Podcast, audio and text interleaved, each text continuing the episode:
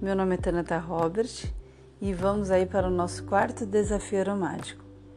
Esse óleo essencial, ele também é famoso e muito utilizado. A origem é dos Estados Unidos e a parte extraída é o material lenhoso em pó. O método de destilação é a vapor e a escala de evaporação é a nota média ou também conhecida como intermediária. Ele é um óleo bastante popular nos Estados Unidos. A queima da madeira dessa árvore era utilizada em rituais indígenas de purificação, antes do óleo se tornar conhecido pela perfumaria.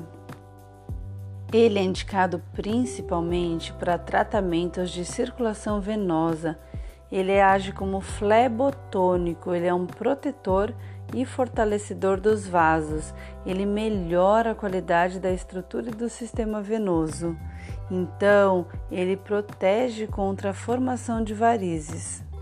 Ele também é eficaz na queda de cabelo, caspa e seborreia. Ele evita ressecamento e regula as glândulas sebáceas, então ele age como um antisséptico pulmonar e geniturinário. Seu aroma é lenhoso, denso, ele atua como um tônico masculino. Ele tem afinidade natural com o hormônio sexual masculino. Ele é um estimulante sexual. O cedro ele fortalece a estrutura psicológica, ele traz alinhamento emocional orientado por uma força mais masculina. Então ajuda o homem a ter mais coragem e também na tomada de decisões.